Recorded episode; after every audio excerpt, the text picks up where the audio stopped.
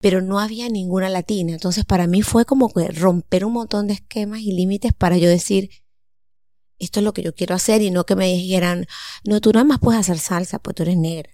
Música con M de mujer es traído ustedes gracias a Kiki Chic, todo en joyas. Ingresa a kikichickshop.com y conseguirás esos anillos, collares y pulseras que tanto te gustan. Y si estás en Nueva York, puedes visitarlas en sus tiendas ubicadas en Noho y Soho.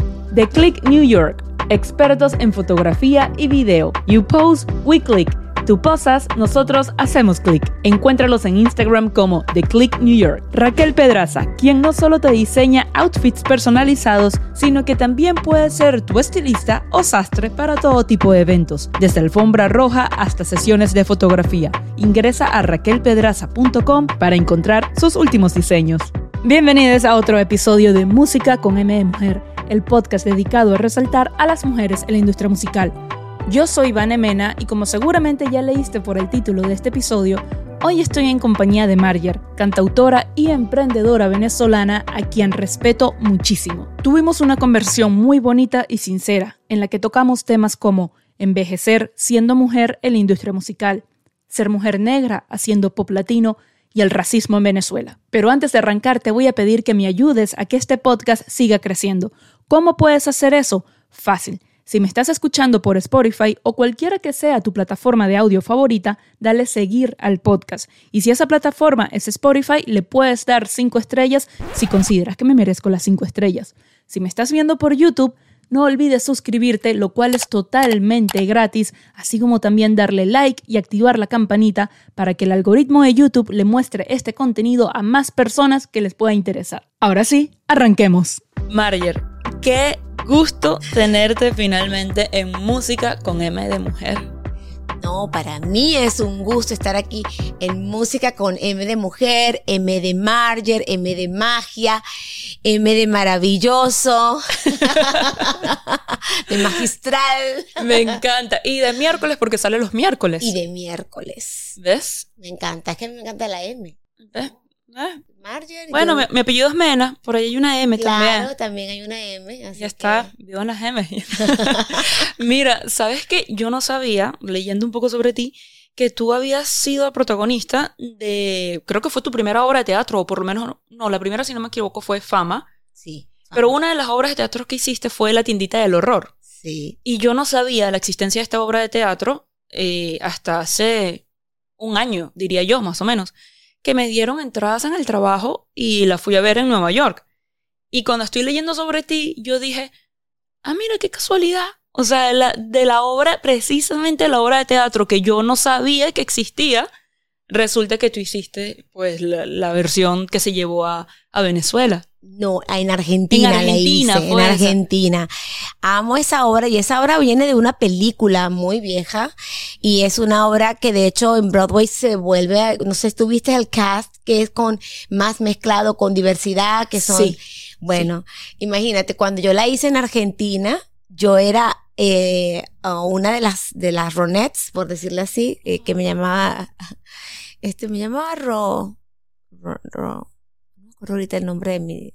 Ronette. Creo que sí, porque y creo que la protagonista es Audrey. Audrey. Y yo era el understudy de Audrey, así que yo hice de Audrey. Ok. Con mi peluquita rubia, así que no hay límites y de que uno pueda, de que podamos hacer cualquier personaje en ese entonces hubiese sido lindo como hubieran dejado como yo era naturalmente, pero con mi peluquita rubia y todo hice Audrey y es una obra que amo y de toda mi carrera eh, en comedia musical, creo que quitando fama que marcó mi vida, eh, fue una de mis mejores que yo me disfruté obras musicales. Actuando, ¿no? Como actriz. Claro, no, no, no, es que yo no me esperaba que, que era tan buena esa obra, la verdad. Es maravillosa. El soundtrack es espectacular. Pero mira, para irnos ya, o sea, a tu, a tu música, bueno, antes de entrar a tu música, primero, felicitaciones por Ya me olvidé de ti. Gracias. Me encanta, temón. Gracias. Pero también felicitaciones porque también tienes tu línea de productos de belleza, que ya sé que ese es el emprendimiento que a ti te encanta. Acabas de lanzar unas planchas de cabello. Sí. Lo cual me parece durísimo, que, lleves tu proyecto musical y a la vez tengas este, este, este emprendimiento. Mira, eh, lanzarme como emprendedora ha sido algo bien retador. Claro. Y porque toda mi vida yo lo que quería era hacer música, cantar, componer. Yo no quería pensar en negocios, yo no quería pensar en números. Yo en mi mundo em, maravilloso, eh, creativo, que amo. Sin embargo, con los años he entendido y con el cambio de la industria, el cambio de los tiempos, eh, como artista independiente que me tocó abrir mi propia discográfica, eh, eh, aprender de este negocio. Yo te puedo decir que saqué el music business. No, lo saqué, el music business lo saqué en la práctica. ¿no? como diría, la, la, mejor escuela es la calle. En la calle, en la calle lo saqué. Y luego tuve una conversación con una mujer financiera, una amiga, una mujer, una amiga financiera, en el año 2021, ella estaba haciendo una charla sobre las mujeres, nuestro amor propio y nuestra relación con el mundo financiero. Era una plática, eh, una mezcla entre espiritual, por decirlo así, de algo más, más, este, sí, más, no tan mental, mezclado con todas las creencias limitantes que tenemos como mujeres muchas veces. Y yo recuerdo que yo iba manejando, yo parqué el carro y me quedé escuchando y empecé a llorar y yo dije, yo tengo un montón de, creencias limitantes. Y en general los artistas y, y las mujeres artistas tenemos este tema de que cuando tú le dices a tu familia que vas a ser artista, no, pues ya el pobre de la familia, este, ya ser artista es que no tienes plata, que hay que estar... Hay que, hay que, hay que mantenerlo. Entonces esto termina creando una, una creencia limitante con nuestra profesión que no tiene por qué ser así. Entonces siempre, bueno, entonces si no triunfa, se quiere que no triunfa entre comillas, lo que, hablando de triunfo, lo que sería al, al concepto que tienen algunas personas de lo que es el triunfo o el éxito. Muy relativo. Eh, entonces tú que te quedas como sin nada. Entonces fue como que mi cabeza empezó a cambiar, yo empecé a generar un montón de cosas, soy muy creativa, eh, tengo un montón de proyectos y el proyecto este ya de hacer una línea de tours, como soy muy coqueta. como podrán ver. Con M de mujer. Exacto. Me encanta usar extensiones, pelucas, eh, eh, maquillaje, o sea, todo lo que es coquetería me encanta. Y sobre todo como había un tema con mi cabello, que de hecho eh, es algo que, que ya vengo hablando, porque en el 2020, cuando surge realmente un, quiebre y se presenta ya este fenómeno de la diversidad, de la autoaceptación, que se abren las puertas a conversaciones sumamente incómodas, también dentro de mí hay un quiebre y yo decido sacar, quitarme como muchas caretas que yo tenía para conmigo misma y verme realmente y doy un cambio radical. Aplaudo por eso y te felicito porque no es fácil, ¿sabes? De, de, de vernos como realmente somos y aceptarnos porque, coño, esa frase que uno dice, amarse como uno es, hay veces que conchale, uno cae en eso de ah, vamos a amarnos como uno es, pero está bien si de repente tú te quieres hacer un arreglo, lo que sea. Eso ya es cuestión. Eso, no quiere decir que tú te ames menos. Es que ese es el error Exacto. que hay que, y que se ha vuelto una cuestión comercial. El de ámate y entonces eh, cultivamos el, por lo menos la, obesidad, cuando eh, tiene que ver con un tema de salud, no de tú tienes que amar y aceptar, pero uno siempre tiene que tratar de trabajar en su mejor versión y no es para encajar en ningún lugar. Si mi estructura ósea, mi estructura física es un poquito más, más rellenita, o es más, yo sufría porque yo estaba muy flaca. A mí era lo contrario. Cuando a mí me decían, todavía me pasa, me dicen, ay, qué flaca estás yo. O sea, era como que, no un insulto, pero era como que ya mi mente se iba, claro. estoy horrible, estoy flaca. Lo contrario cuando una persona está con sobrepeso. Por eso me parece muy importante no hablar del cuerpo de las personas, porque nosotros no sabemos lo que esa persona está atravesando. Tú puedes decir, ay, tu pelo, ¿por qué usa pelucas? Esa persona puede ser que tenga cáncer y no quiera hablar de, la situación, o tenga alopecia, o tenga algún tipo de problema, como los que yo he tenido que enfrentar, porque yo quería dejarme mi pelo y me lo dejé. Me dejé mi pelito, pero un y, fue interesante poder ver mi historia de por qué yo llegué a perder mi pelo. de tantos químicos, por quemaduras en el cuero cabelludo. Entonces tengo, amo mi pelito, pero yo me quiero ver mejor. Entonces dije, bueno, pues empecé otra vez a usar mis pelucas y todo, pero me di cuenta que había algo que me, y yo decía, nunca más quiero estar rubia porque quiero eh, abrazar mi negritud y mi, mi color. Y después me di cuenta, ¿por qué no quiero ponerme una peluca rubia? ¿Por qué no me quiero aclarar el cabello si, si me ilumina la cara y me veo bien? Ah, si te gusta como te ves. Porque estoy pensando en lo que van a decir los demás. Entonces estoy cayendo en el juego a la inversa. Que te sientes como, no sé, avergonzada de, de, de lo que tú eres avergonzada de... ¿Qué es lo que, lo que podría pensar? Que podría pensar que yo no, no me acepto cuando yo me super acepto. Y esto es parte de mí. Esto pasa en el mercado latino, en el mundo latino. Porque en el mundo anglo nadie cuestiona a una Beyoncé. Exacto. Ni cuestionan a Alicia Keys. Claro. Ni cuestionan a ninguna afroamericana que viven todas con pelucas. Pero las latinas sí. Entonces tenemos que todos los, los, los burdens y los, los obstáculos que tenemos que superar, se une el que también ahora, si no me pongo el cabello de tal manera, no satisfago entonces el cliché de que yo no me amo, yo me amo. Claro. Y estoy en el proceso de amarme más. Estoy en un proceso. Pero eso no lo determina mi físico, ni lo que me pongo, ni lo que hago conmigo para yo sentirme bien conmigo. si te planchas el cabello o no, si te lo pintas o no. No. Es un proceso interno y personal. Y personal. Así es. Ahorita mencionabas para también para quienes no te conozcan y conozcan un poquito más de tu historia, como tú inicias también, pues en, la música hablabas de fama, el musical, y decías que te cambió la vida. Ese fue tu primer protagónico, ¿no? Fue mi primer protagónico, fue mi primer mi primer paso a la industria de la música y del, entretenimiento a un nivel profesional.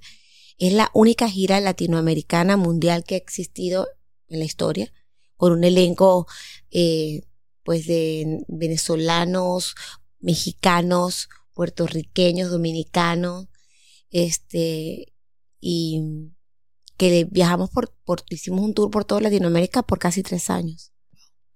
Y eso es lo que al final te ayuda a como radicarte en Argentina. Es así. Llegamos eh, con la gira de Argentina y en Argentina se acaba el musical y yo decido volver a la casa de mis papás en Mérida, en Venezuela. No, no, no, no. Y me quedo en Argentina. O sea, Argentina se puede decir que fue el país que te vio desarrollarte como, como artista. Y sí, y como mujer, y como eh, es un país que me dio muchísimo y me sigue dando. En mi carrera eh, recibí muchísimas oportunidades.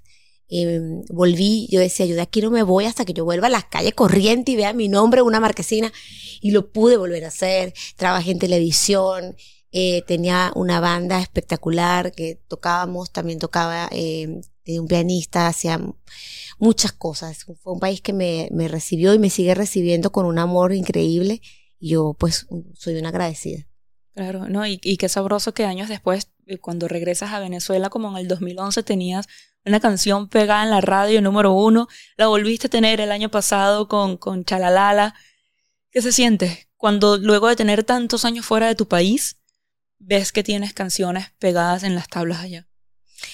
Bueno, Venezuela, eh, a ver, yo fui con una canción que se llamaba ¿Cómo te atreves? Esa canción estuvo en el, en el Hot Ranking casi un año. Wow.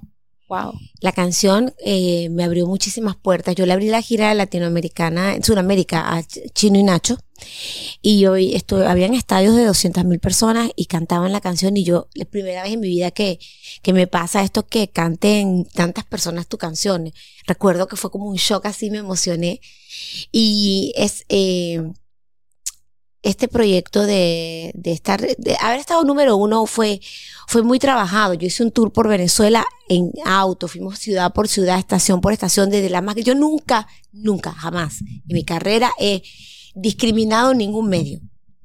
Y yo siempre considero que los medios son nuestros aliados y que nunca nos podemos olvidar en ningún momento de nuestra carrera de quienes estuvieron ahí.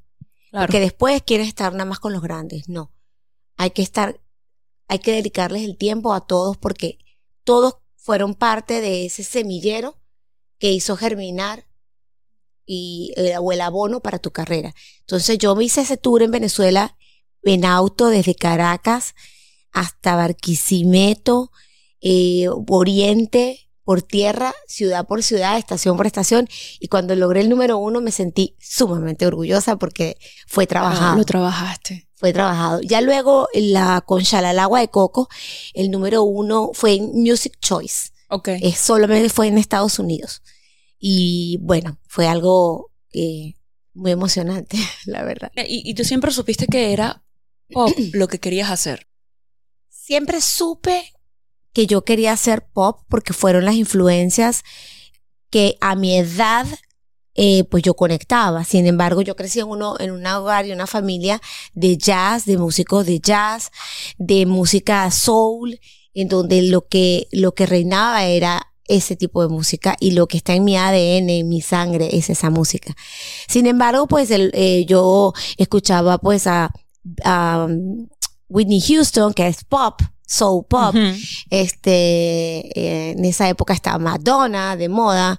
Eh, eh, después, más tarde, llegó Rihanna y Beyoncé, o Beyoncé y Rihanna, pero, y Janet Jackson, pero no habían referentes pop latinos. Eran solamente ah, en el mundo anglo. Entonces, para mí era como, yo no me veía representada. Claro. Y yo, a mí me decían, tú tienes, la única artista era Celia Cruz y era salsera. exacto, eso te iba a decir. Yo decía, pero es que yo... Sí, estoy tratando de pensar también con esas mujeres afrolatinas en, en, No había ninguna. Lisa M. Lisa M, que es una puertorriqueña que cantaba como reggaetón. Sí, sí, exacto, pero... Exacto, tú tiras más, más, más al urbano, A lo urbano. No, que en esa época no. era que estaba el general.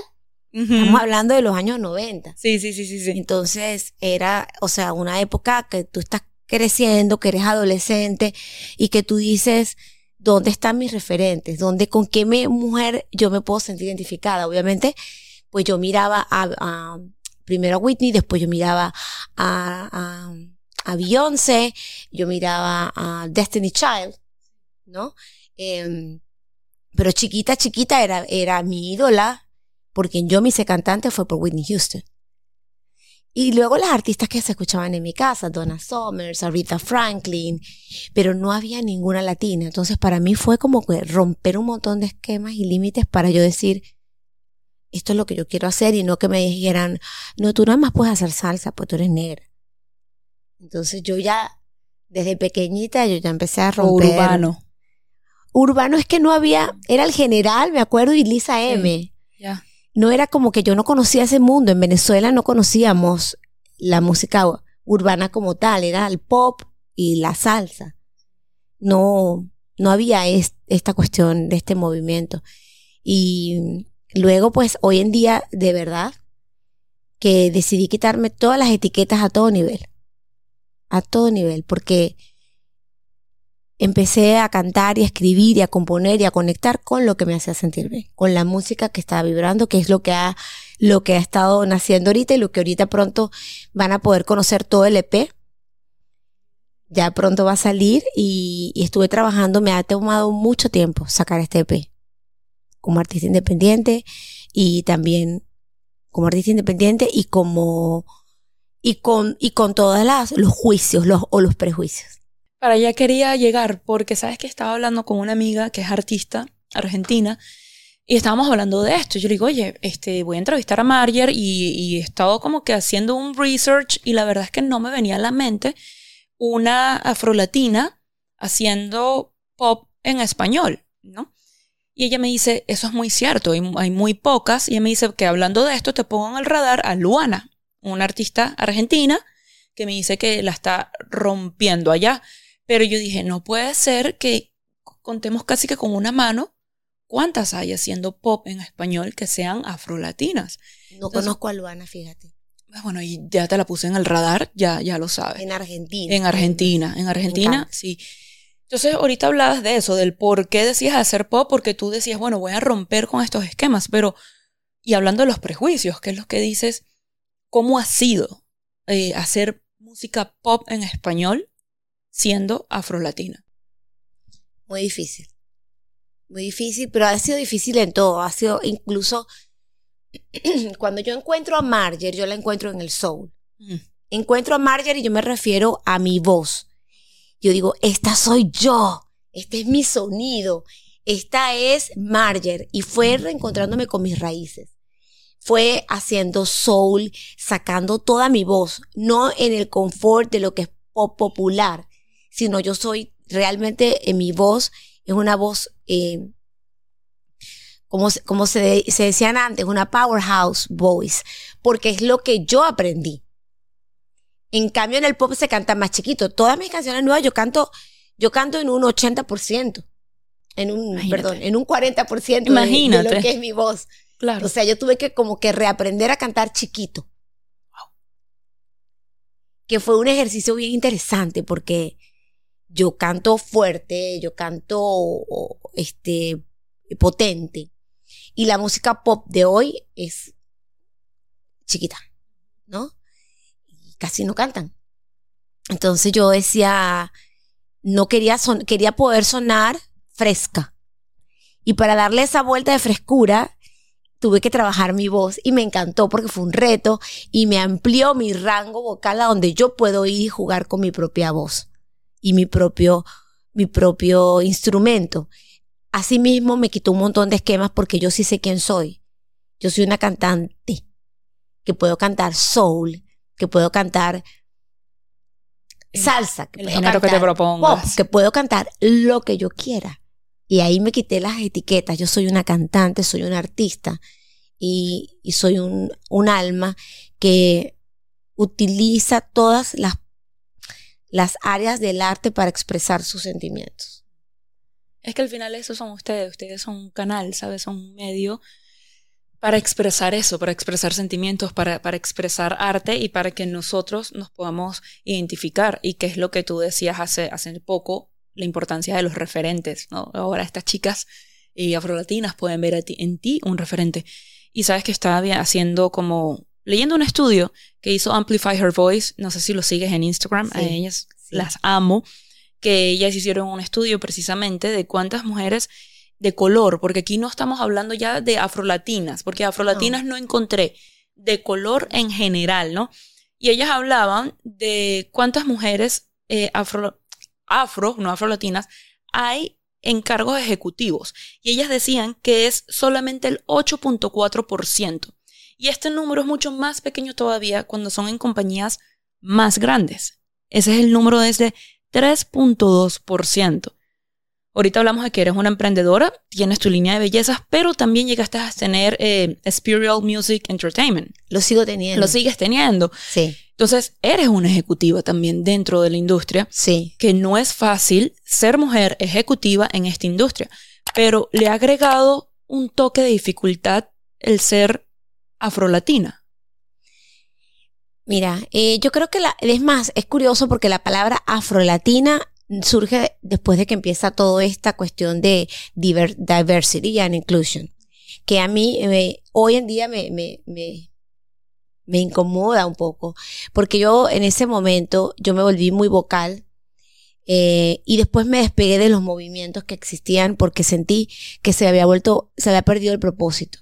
Okay. Hoy en día te agradezco mucho que traigas a la mesa este tema porque ya no se habla más. Fue como, yo me sentí como un token, como un token que se necesitaba usar para lucir bien con las personas que trabajaban, pero realmente no vi en mí como artista el apoyo genuino de las compañías. No lo vi.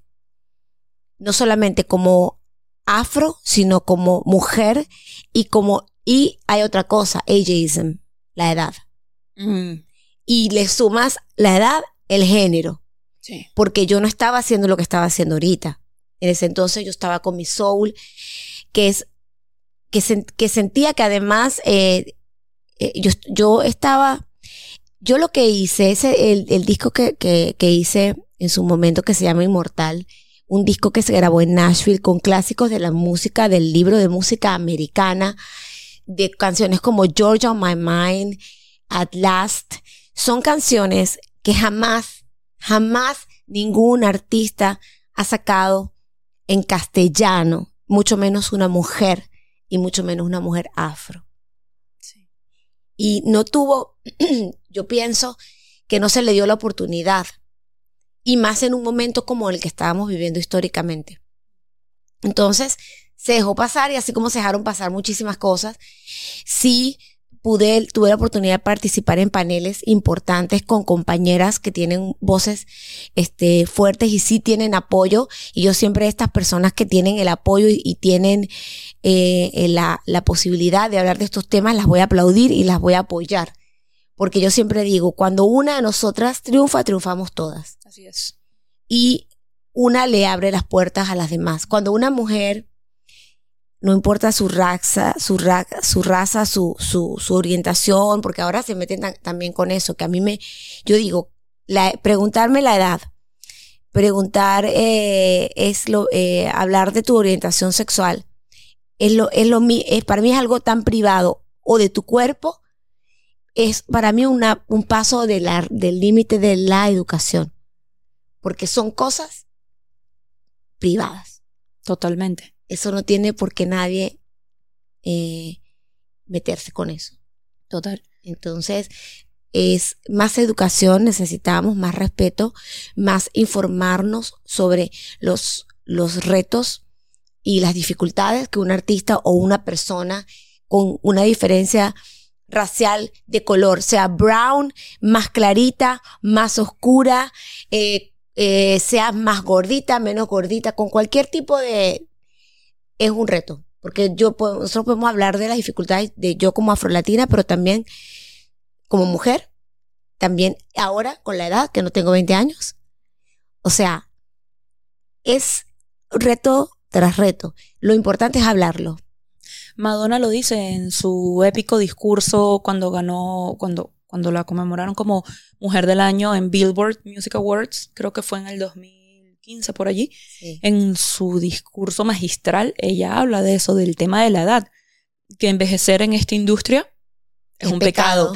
sí. Es un pecado. Y ahorita decías lo de que en el 2020 hubo mucho apoyo con el tema de afrolatinas, pero que siento que fue un término que ya no te gusta tanto porque sientes que lo utilizaron en ese momento más como, se podría decir como una especie de discurso político y que dentro de la industria como tal realmente no hay tanto apoyo.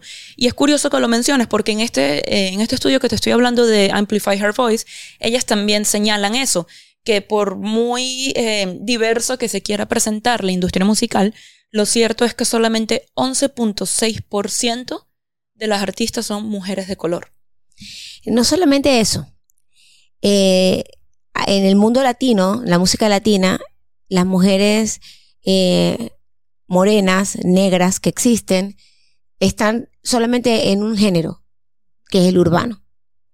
Eh, no hay otros géneros. Hay mujeres de música clásica, hay mujeres de, jazz, de soul, de pop, de cualquier otro género, pero si no es urbano o salsa, no te consideran. Y a mí ya no me da vergüenza decirlo porque yo fui eh, o soy parte de, de, tener una carrera que cumplo, eh, cumplí 26 años de carrera y yo todavía digo, wow, y aquí sigo, porque amo mucho la música.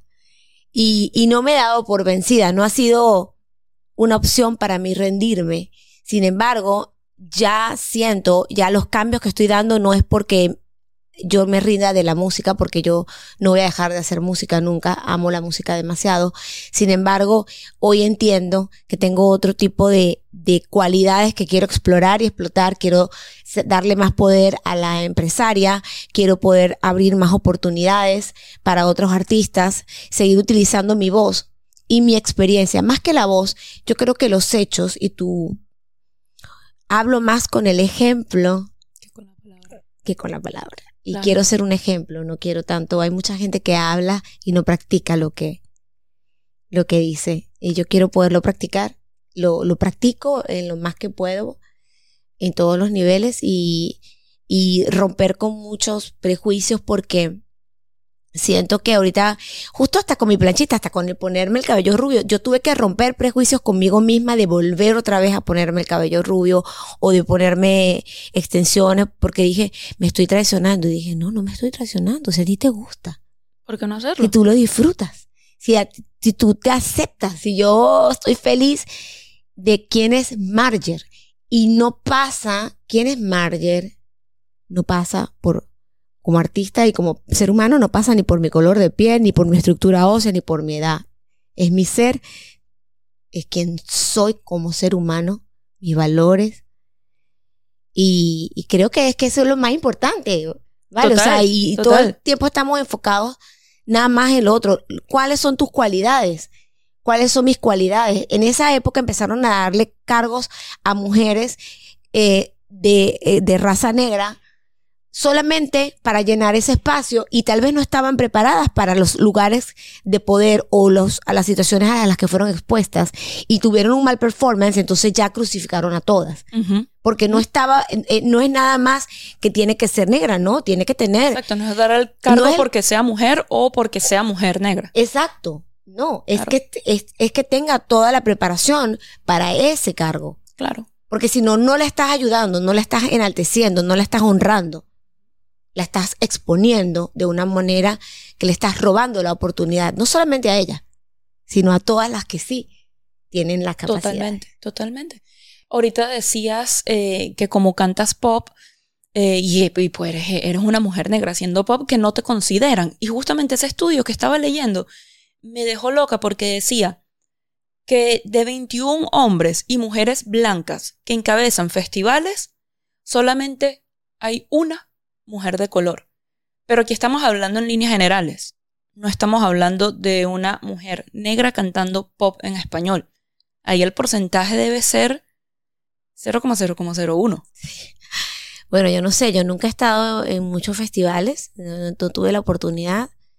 Y yo lo que veo, hay, yo sí siento que ha habido un cambio.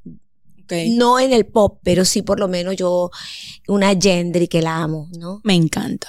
Este, eh, mm, la Madame Blanche. Durísima también en la música electrónica. Y que es, que es independiente, ¿no?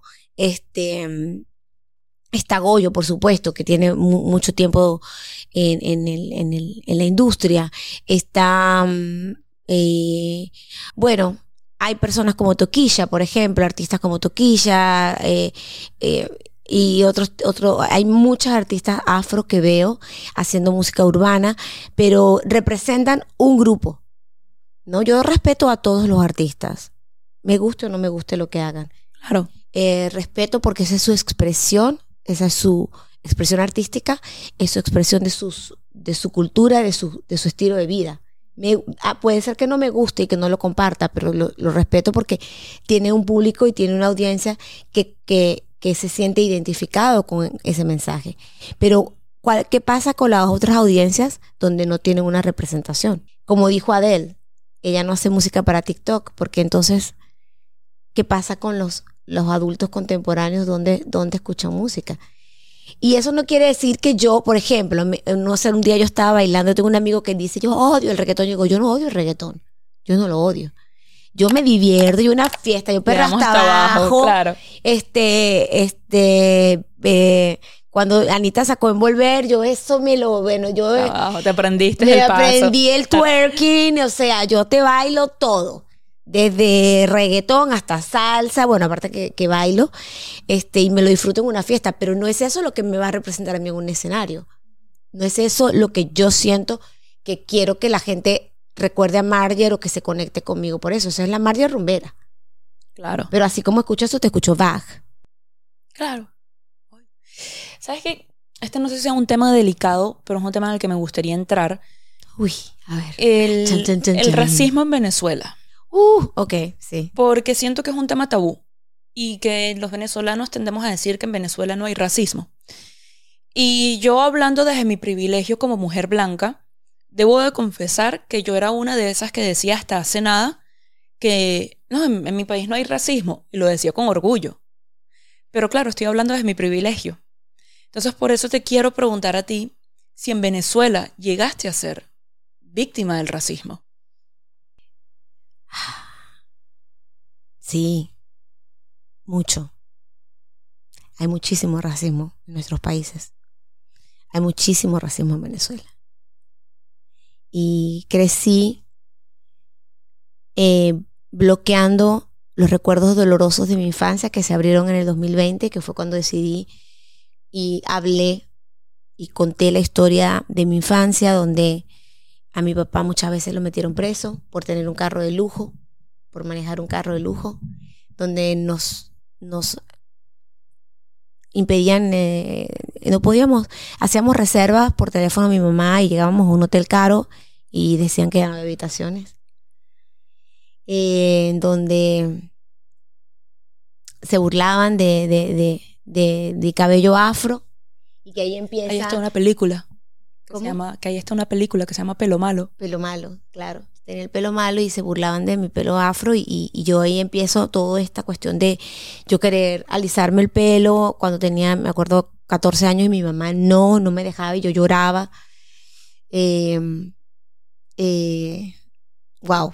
O sea, pero lo más fuerte fue lo que yo viví con mi, con mi papá, con mi hermana, que, que ya no está aquí, y, y yo quisiera, bueno, ya donde quiera que está, ya está viendo esto que está sucediendo, que teníamos conversaciones nosotras de ella, me decía, es que yo me quiero arrancar la piel, porque esta piel no, no, no, no es que no sirve, era como, me acuerdo, es que me quedé, siempre se me quedó tatuado, me quiero arrancar la piel llorando por toda la discriminación que, que sufrimos, pero que ella sufrió y porque estaba enamorada de un chico que su, su, la mamá del chico no la quería. Eso también lo viví yo muchísimas veces. No me querían porque era negra, eh, porque ella era negra. Entonces, este, era, es algo mm, muy difícil, pero son historias que tenemos que contar que no todo el mundo tiene o la conciencia o la fortaleza de hablar de este tema porque es doloroso, porque abres heridas, porque abres, pero yo considero que ah, es la única manera en que las personas lo pueden entender, porque dicen que no, pero es que si tú tienes una familia, un familiar, pregúntale en verdad, porque también conozco personas en Venezuela que dicen, pero no, porque a mí me dicen la negra, yo no tengo ningún problema, amo, me dicen la negra, y nosotros siempre negrito, la negrita. Claro, que en Venezuela decimos que no hay racismo porque no, vale, yo tengo un amigo negro y le decimos el negro y, y es mi amigo. Claro, no, y está, y, y, es que no todo el mundo tuvo la misma historia. Claro. Yo he tenido amigos negros que no, no se dieron cuenta o todavía no les ha, no les ha caído el, el 20, como dicen, no, les, no, no, han reflexionado sobre cómo puede haber impactado quiénes son ellos en su autoestima hoy, ciertos comentarios, ciertos, ciertas cosas que parecen jocosas o se dan por sentado que estaban bien y que ya en la adultez te das cuenta que tienen que, tienen que afectan a tu autoestima y tienen un impacto muy grande a nivel del amor propio. Es que ahorita que estás hablando de eso y hablas de los familiares, me acuerdo que mi prima me dijo, estaba hablando con la mamá, no me dijo a mí, estaba hablando con su mamá, que pues también mi tía es negra. Y le dice, mamá, como la piscina tiene cloro, si yo me meto en la piscina, entonces me voy a poner más blanquita, ¿verdad? Y ese comentario, ahí fue donde yo caí en cuenta del color de piel de mi prima. Y caí en cuenta que no sé ahora, pero que por lo menos en ese momento Tenía un problema. Tenía un problema de autoestima allí. Y claro, yo como niña no me puse a cuestionar de que esto es racismo, esto no es racismo, en Venezuela hay racismo, no lo hay. Claro, en ese momento simplemente me llamó la atención que a ella no le gustaba su color de piel. Y me puse antes, o sea, antes de grabar este episodio, me puse precisamente a averiguar mucho de la historia de Venezuela y el racismo en Venezuela y cuándo empieza a surgir el, el racismo en Venezuela. Y leí una historia que me dejó loca porque aquí nace una frase que tenemos muy calada en nuestra sociedad, que dice que en Venezuela, después de, después de cuando logramos la independencia y entramos en esta fase de dictadura, que tuvimos a Marcos Pérez Jiménez, a Juan Vicente Gómez, ellos empezaron a decir que todos los problemas socioeconómicos que había en el país eran por las personas negras o por las personas morenas y que necesitábamos hacer un blanqueamiento, un proyecto de blanqueamiento de la sociedad. Y ese proyecto se trataba de traer, eh, de, promover la inmigración europea y no permitir la inmigración asiática y negros. Y africana. Y africana. porque esto era con la intención de mejorar la raza. Y ahí es donde voy con esa frase que está muy calada en nuestra sociedad, que decimos, ay, cásate con ese museo para que mejores la raza. Totalmente. Y ahorita decías eso, de frases que decimos tan a la ligera, que incluso las personas negras en Venezuela también las dicen. Sí, claro. Para mejorar la raza. Y no nos damos cuenta. No nos damos cuenta. Es que yo te digo que son conversaciones que yo he hablado con personas este, de mi familia y no, pero yo a mí no, no, ¿qué? O sea, ¿cómo se, puede decir otra grosería aquí? Sí, claro, sí, por supuesto, sí, sí, sí, sí, sí, sí. No, marica, no, nada que ver, yo, yo nada que ver, yo nunca sentí nada, nunca me di cuenta. Claro. Pero yo sé que esa pregunta que yo le hice a ese, a ese, a ese primo quedó calando. Porque yo sí me acuerdo de sus problemas, de sus complejos. Y claro, eh, yo sé que esto es un tema sumamente incómodo, que, incómodo de hablar, incómodo de escuchar. Incómodo de escuchar, pero lo importante es no negarlo y es tener la compasión y tener la apertura de no, al negarlo, cortamos la comunicación. Es tener la apertura de quizás hablar con otras personas y preguntarles cómo fue su experiencia. Que por lo menos cuando yo vivía, ya ahorita Venezuela está, pero cuando yo vivía en Mérida, que yo soy de Mérida, imagínate, éramos cuatro negros. Quizás una de esas era mi tía, quizás una de esas era mi tía, porque la que te estoy contando, mi familia es de Mérida. Así que quizás una de esas era mi tía. Y seguro la conoce, me conoce. Y nosotros éramos el, el profesor Bonami, que era un profesor en la Facultad de Ontología, nosotros cinco, y yo no recuerdo, bueno, tu tía capaz que la conozco. Probable. Este, eh, si tenía afro, seguro. Si lo tenía alisado, tal vez no. mi mamá lo tenía alisado el pelo siempre. Yo me lo quería alisar. Y cuando veo mis fotos con ese pelo liso, negro, liso, brillante. Y yo me acuerdo cuando mi mamá me dejó a los 18, no, a los 16 años, 17. Me dejó alisarme el pelo por primera vez. Yo era la mujer más feliz porque además teníamos lo del Miss Venezuela. Claro. Yo quería, o sea, yo nunca voy a poder ser mi Cuando empezaron a ver negras en el Miss Venezuela, ay, qué felicidad, pero todas tenían el pelo liso. Sí. Sí, total. No, había una negra en mi Venezuela con afro. Es que incluso en las novelas, eh, dime un, protagónico en una novela venezolana que haya sido una mujer negra. Es que no, en Venezuela solamente habían tres negros en la televisión, Gladys Ibarra. Ah, Gladys, y tremendo papel que hizo de, Patria Mía. Sí, Gladys, que es bellísima. El Enríquez, el señor Enríquez, que no me acuerdo su nombre, que es un señor muy mayor y ya no, no está con nosotros. Y había otro más, alguien más. Habían como tres nada más. Y, y cantantes, eh, había un cantante, eh, bueno, estaba Henry Stephen, de la época de mi papá. Wow. Y de esa época había Kalimba, no, Kalimba es de México. De México. Eh, había un cantante. Que no me acuerdo. Yo no me acuerdo porque no fue tan relevante. Claro. Estamos hablando de voces y cantantes relevantes. Claro. O sea, la, la única cantante relevante eh, históricamente es Celia Cruz. Sí. Actualmente hay varias. Toquilla se ha hecho muy famosa. Sí. Y, y bueno, o sea, pero de, eh, a nivel de stardom no hay ninguna. Y las oportunidades, pues son, bueno, yo llevo todos estos años y, y, y no sé, la gente jugará por mi talento, lo que me han dicho, por mi trabajo. Este, pero he estado en esta industria tocando puertas, tratando de tumbar puertas y me he hecho a, pulso, ¿no? Y he estado en, lugares donde, momentos donde pensé, por fin llegó mi momento, ya por fin me van a apoyar y, y no sucedió. Todo lo contrario. Pero igual lo agradezco todo, agradezco cada vivencia, agradezco cada experiencia, porque me ha forjado como la mujer que soy hoy, eh, el artista que soy. Em, me he vuelto más valiente de poder mm, hablar de estos temas. Mm. Eh, y yo espero que se reciban, o, espero que la forma en que lo estoy, porque es mi intención, eh, proyectando, sea conciliador, no confrontador. Claro. Y al final es tu experiencia personal. Y es obviamente mi experiencia personal, es mi historia.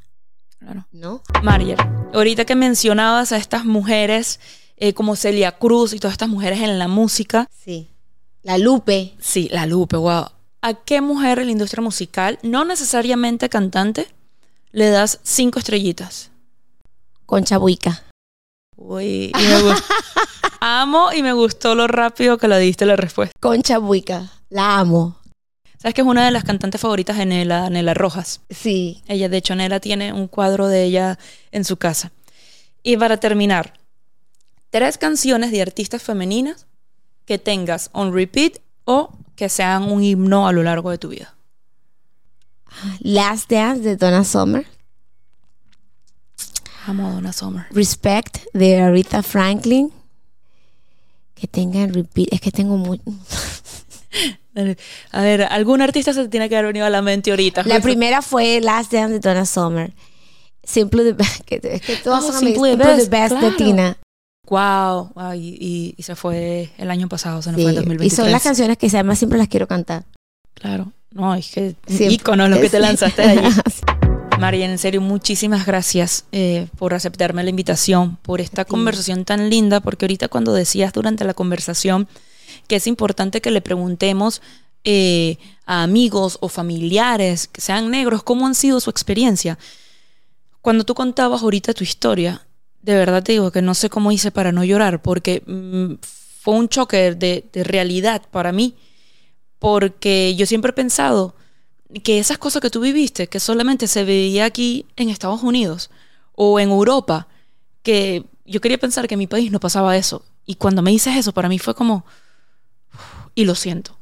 Lo No, siento que hayas pasado por eso. Es- eh, está bien y, y sabes que todo pasa por algo. A mí, a mí a veces me, me pone un poquito incómoda cuando solamente se habla como de, de, de- de estas historias, pero desde un lugar eh, reclamatorio, ¿no? O de enfre- confrontamiento. Yo pienso que yo quiero que haya conciliación, creo, abro la conciliación y, y mi invitación es a escuchar, a ser empáticos y a entender que las vivencias, los, las experiencias y los, la forma en que cada ser humano transita eh, los dolores o, sus, o, sus, los procesos son diferentes y que es, es parte de nosotros respetar para algo que a nosotros nos puede parecer que no tiene un peso, no tiene una importancia para la persona que lo está viviendo, sí.